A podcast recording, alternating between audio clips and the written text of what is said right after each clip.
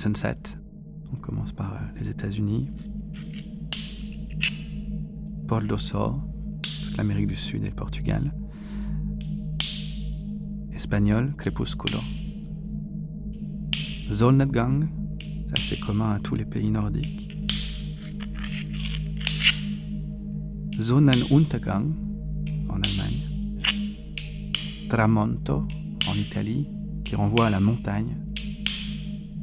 Aurigon Lascaux en finlandais. Ilio Vassiliama en grec. Ça, c'est l'Empire du Soleil. Ju Lo en chinois. Ça, je l'ai bien répété parce que ma performeuse est taïwanaise et elle me l'a fait répéter plusieurs fois. Donc, c'est bien Ju Lo. En thaï, Ta Te Tao. Vietnamien, Wang Hong. Coréen, Il Moe. Et le pays du soleil levant, Nichi Botse.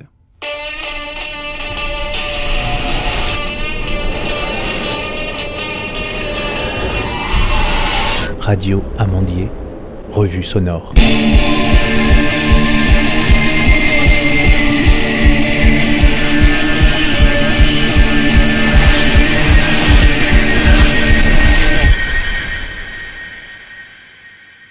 Guillaume Aubry, vous êtes architecte, mais vous êtes aussi artiste, vous êtes chercheur.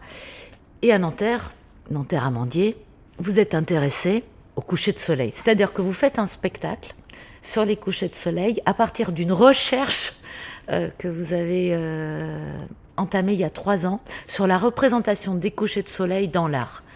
Alors c'est une représentation dont il faut dire tout de suite une analyse politique et sociale de Pierre Bourdieu. En fait, photographier le coucher de soleil, c'est un peu euh, dévalorisé dans l'art. C'est hyper intéressant cette analyse de Bourdieu, c'est cette idée qu'une photographie d'un coucher de soleil semble être intéressante, belle, pour les classes les plus populaires et ne le serait pas pour les classes les plus bourgeoises, éduquées, érudites.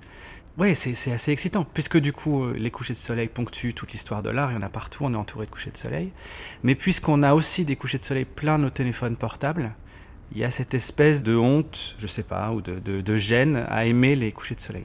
Comment est-ce qu'il s'y est pris, euh, Bourdieu, pour prouver que c'était euh, euh, peu considéré? C'est des, des, statistiques. Hein. En gros, c'est un tableau dans lequel il y a plusieurs objets, photographies d'objets. Donc le, les deux extrêmes du tableau, c'est le coucher de soleil, et à l'autre bout du tableau, l'accident de voiture. Et donc c'est les deux extrêmes des réponses. L'accident de voiture peut faire une belle photographie, pour les classes les plus euh, bourgeoises, éduquées, euh, qui trouvent tous que la, la, photographie de voiture, de l'accident de voiture peut faire une belle photo. Et les classes les plus populaires euh, se retournent vers le coucher de soleil. Pour vous, Guillaume Aubry, est-ce que vous pouvez nous citer votre plus belle représentation de coucher de soleil? Vous en avez vu beaucoup. C'est un piège, hein ça. Ouais, c'est un piège. Euh, c'est un piège, c'est une belle question parce que je sais même pas. Euh, si je pense que ce qui m'a peut-être le plus excité à un moment, c'est euh, donc c'est un moment très très précis du coucher de soleil qui est le rayon vert et qui du coup active tout un imaginaire. Il, faut, il y a une forme de croyance, il faut être persuadé que ça existe pour pouvoir le voir, etc.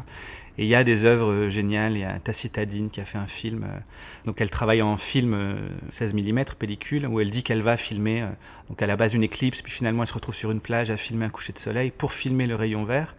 Et dans la vidéo, au moment où on voit le soleil se coucher, euh, en gros, elle dit bah non, mais je, je l'ai pas vu. Donc on voit une vidéo où on sait qu'on on, elle l'a pas vu.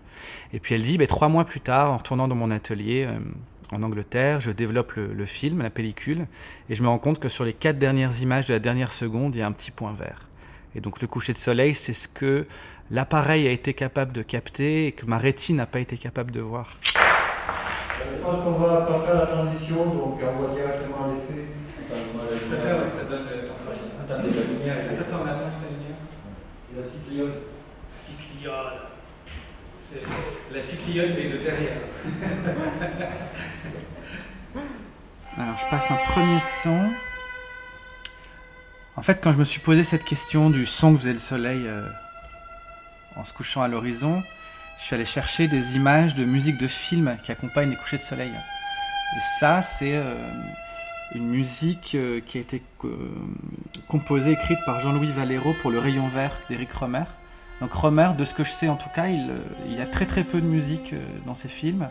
il y a très peu de bandes son en tout cas. Ou alors quand il y en a, c'est ce, ce compositeur. Et c'est une musique comme ça, euh, je connais pas grand chose, mais apparemment elle est très spécifique. Elle joue sur un répertoire de notes très très serré. C'est le moment dramatique où les deux, euh, enfin l'apothéose du film, où les deux, le couple se trouve en bord de mer en train de regarder un soleil couchant. Et, et je la trouve vraiment très belle.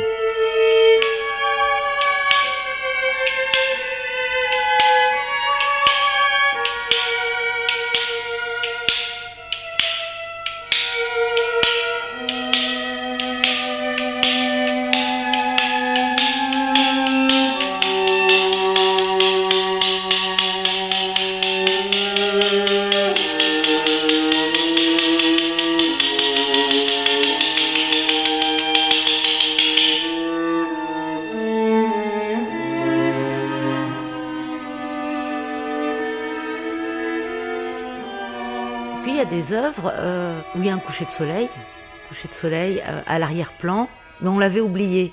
Par exemple, euh, Le cri d'Edouard Munch. Oui, ça c'est un, exemple. Ça montre à quel point on l'a oublié. C'est que moi-même, en étant devenu entre guillemets spécialiste de coucher de soleil, en tout cas en faisant une recherche dessus, en faisant une thèse, en en faisant des enregistrements sonores, en faisant des photos, en faisant des films, voilà, je me suis rendu compte très récemment en fait que c'était une toile de coucher de soleil et que dans ses écrits, même euh, Munch parle du soleil, donc de l'horizon qui s'embrase et de la nature qui crie. Et même ça, on, on se rend pas compte. C'est pas le personnage, donc Munch a priori dans la toile qui crie, c'est la nature qui crie derrière lui, qui est en train de prendre feu, et le personnage qui se retourne vers le regardeur du tableau en se bouchant les oreilles. Et, euh, et quand, cette, quand je, me suis intéressé à ce boulot de, de, de et que j'ai lu un peu de littérature quand même dessus, euh, je me suis dit non mais en fait voilà, en fait je suis pas complètement fou. Ce que j'essaye de mettre en place, le lien qu'il y a entre le coucher de soleil, l'embrasement de l'horizon, notre potentielle pyromanie latente et pas anodine, et la question de la sidération, j'en parle un peu dans le spectacle, mais euh, ce visage de Munch qui du coup a donné l'emoji euh, qu'on partage, le, visage déformé par la sidération, ça renvoie en étymologie à, euh, être dépendant des astres. Sidus sideris, ça veut dire astre en latin. Et ça parle de ça, d'une espèce de cosmogonie aussi, de lien qu'on a avec l'univers quand on regarde un soleil se coucher.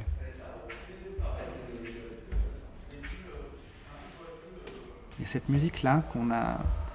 Alors, qui était plus difficile à mélanger avec ma voix euh, pendant le spectacle, qu'on a, mais de façon très légère dans le spectacle, qui est la musique d'Apocalypse Now.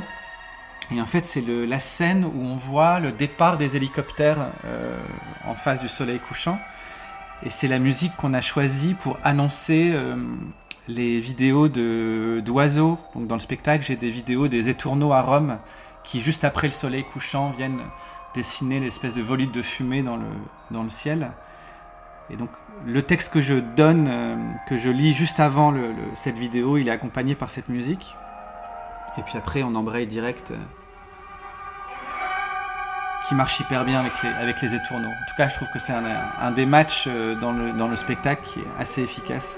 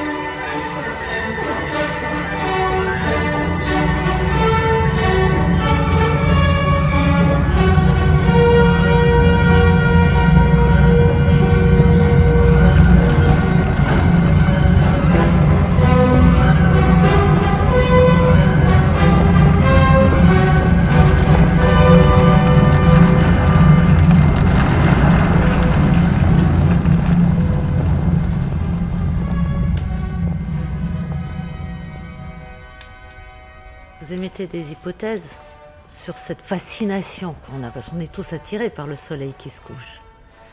Alors selon vous, qu'est-ce qui nous attire autant?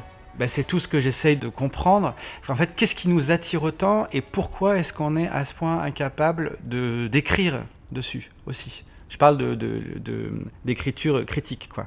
Il y a un, texte chouette, un extrait de conférence que j'ai entendu euh, euh, de Baptiste Morisot, euh, qui a écrit sur les, enfin, écrit réfléchi sur les chasseurs-cueilleurs notamment et tout ça, et qui parle du goût spécifique qu'ont les êtres humains pour la peinture que moi j'ai du coup un peu tiré vers mon histoire de coucher de soleil, parce qu'en fait, c'est les hommes qui ont inventé l'agriculture et le fait d'observer le mûrissement des fruits.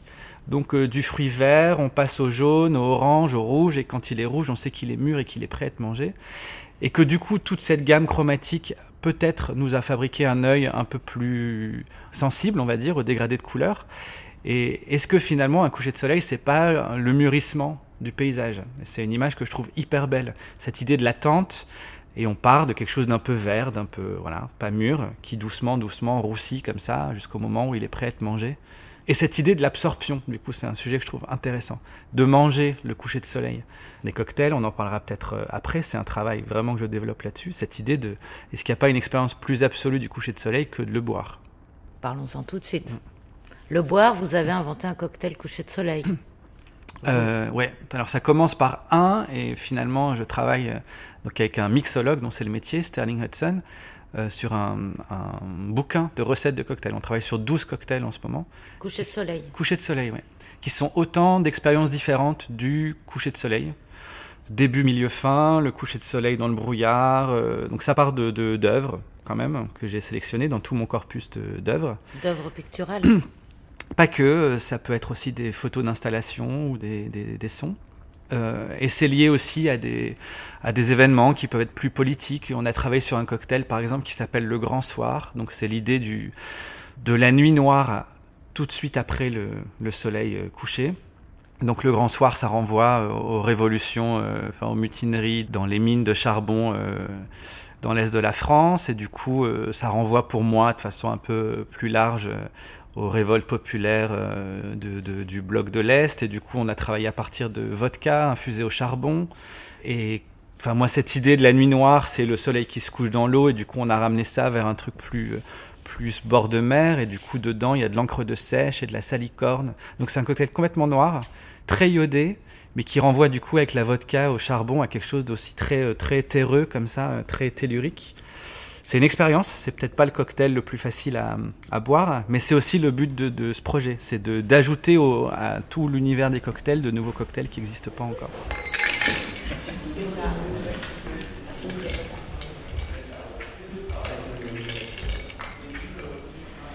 Et puis il y a une chanson euh, qui accompagne pas mal. Euh, Et là, clairement, on est dans un, lobby d'hôtel euh, ou dans un ascenseur qui accompagne deux scènes du spectacle, euh, qui est donc la musique de Titanic.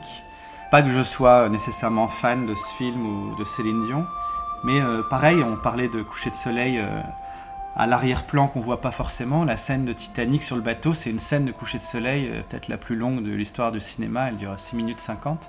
Et c'est un dégradé de couleurs comme ça, infini. C'est un soleil qui se couche pas, c'est un soleil couchant permanent. Et donc on a, on a deux passages dans le spectacle, un passage où on a euh, la musique, donc juste le thème musical, et puis une petite reprise avec Céline Dion à la fin, euh, qui, fait un peu mal aux oreilles. Attends, est-ce, que j'ai le... Alors Céline Dion, je voulais qu'on soit tout de suite dans le, dans le spectacle, et donc on s'est calé à la minute 3, si je me souviens bien, 3.30. Je vais la mettre tout de suite, tac, 3, 3.30, tac. Non, à la musique, à la minute 3, voilà, juste là. Les dernières reprises de thème. même mon ordinateur sature.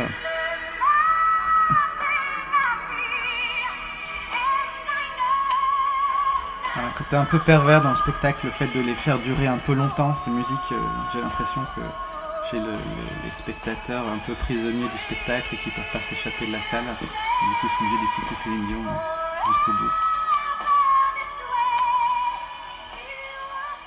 Parmi les représentations picturales artistiques euh, classiques, j'aimerais bien, Guillaume, avoir la description précise et le récit d'un autre euh, euh, tableau de coucher de soleil. Est-ce qu'on peut prendre un autre exemple qui compléterait l'exemple précédent du cri de Munch? Alors, ben, il y en a aussi que je trouve fascinant et qui est une toile qu'on connaît tous peut-être pas aussi bien que le cri, mais qui est quand même très connu, qui est le Regulus de William Turner, euh, qui fait aussi partie du coup du, spectacle. Et euh, était un consul euh, romain qui a intrigué déjà à Rome on intriguait, et qui euh, s'est fait euh, attraper par les Carthaginois, et du coup euh, supplicié, on lui a coupé les paupières, on l'a enfermé dans le noir 30 jours, 30 nuits, bon, tout ça c'est encore, je pense, augmenté par l'histoire et par la légende, mais en tout cas on lui aurait coupé les paupières, on l'aurait enfermé dans le noir le plus complet, pour l'exposer à la lumière du jour, donc sans paupières, au bout des, des 30 jours, et cette toile de Turner, ça reprend la toile du point de vue de Régulus. En fait, le titre de la toile, c'est Régulus. Voilà. C'est une toile, elle a été peinte en une fois, puis il l'a reprise une dizaine ou une quinzaine d'années après, pour venir complètement gratter et effacer en fait le, ce qu'il avait dessiné, donc le port de Carthage a priori. Et en fait, quand on voit cette toile, on est ébloui. Et c'est presque une, une invention de la surexposition, alors que la photo n'était pas encore complètement au point. Euh, je trouve ça fascinant de se dire que c'est la peinture qui invente peut-être la première surexposition. Et, euh, et, non, cette toile est belle parce que ça faisait partie de mes toutes premières questions de recherche. C'est euh, bon, le coucher de soleil, c'est le moment où le soleil se couche, ok, mais c'est finalement pas très clair. Donc, à partir de quand ça commence? Et je me suis dit, en fait, ça commence au moment où l'œil humain peut regarder le soleil sans lunettes, sans instruments, sans outils. Et donc Régulus, c'est ça, c'est ce jeu un peu euh, dangereux qu'on joue tous quand on va voir un coucher de soleil, de regarder le soleil sans lunettes et de se brûler un peu les yeux, de fermer les yeux. Et à partir du moment où on peut le regarder sans lunettes, on peut supposer qu'on est au début du coucher de soleil, je crois.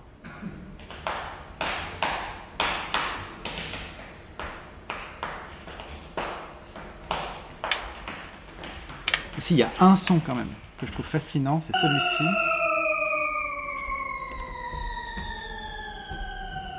Celui-là, il est fou. C'est la, la gamme de Shepard, donc Shepard, qui a inventé un son en boucle, donc qui marche dans les deux sens, où il fait que descendre, où il fait que monter. Mais on a l'impression d'une chute euh, perpétuelle, un truc abyssal. Et euh, c'est un son que j'utilise à un moment où je, lis dans toutes les langues euh, du monde, en tout, cas dans 25 langues, le mot coucher de soleil. je trouvais que ça marchait très très bien avec ce son qui n'en finit jamais de descendre.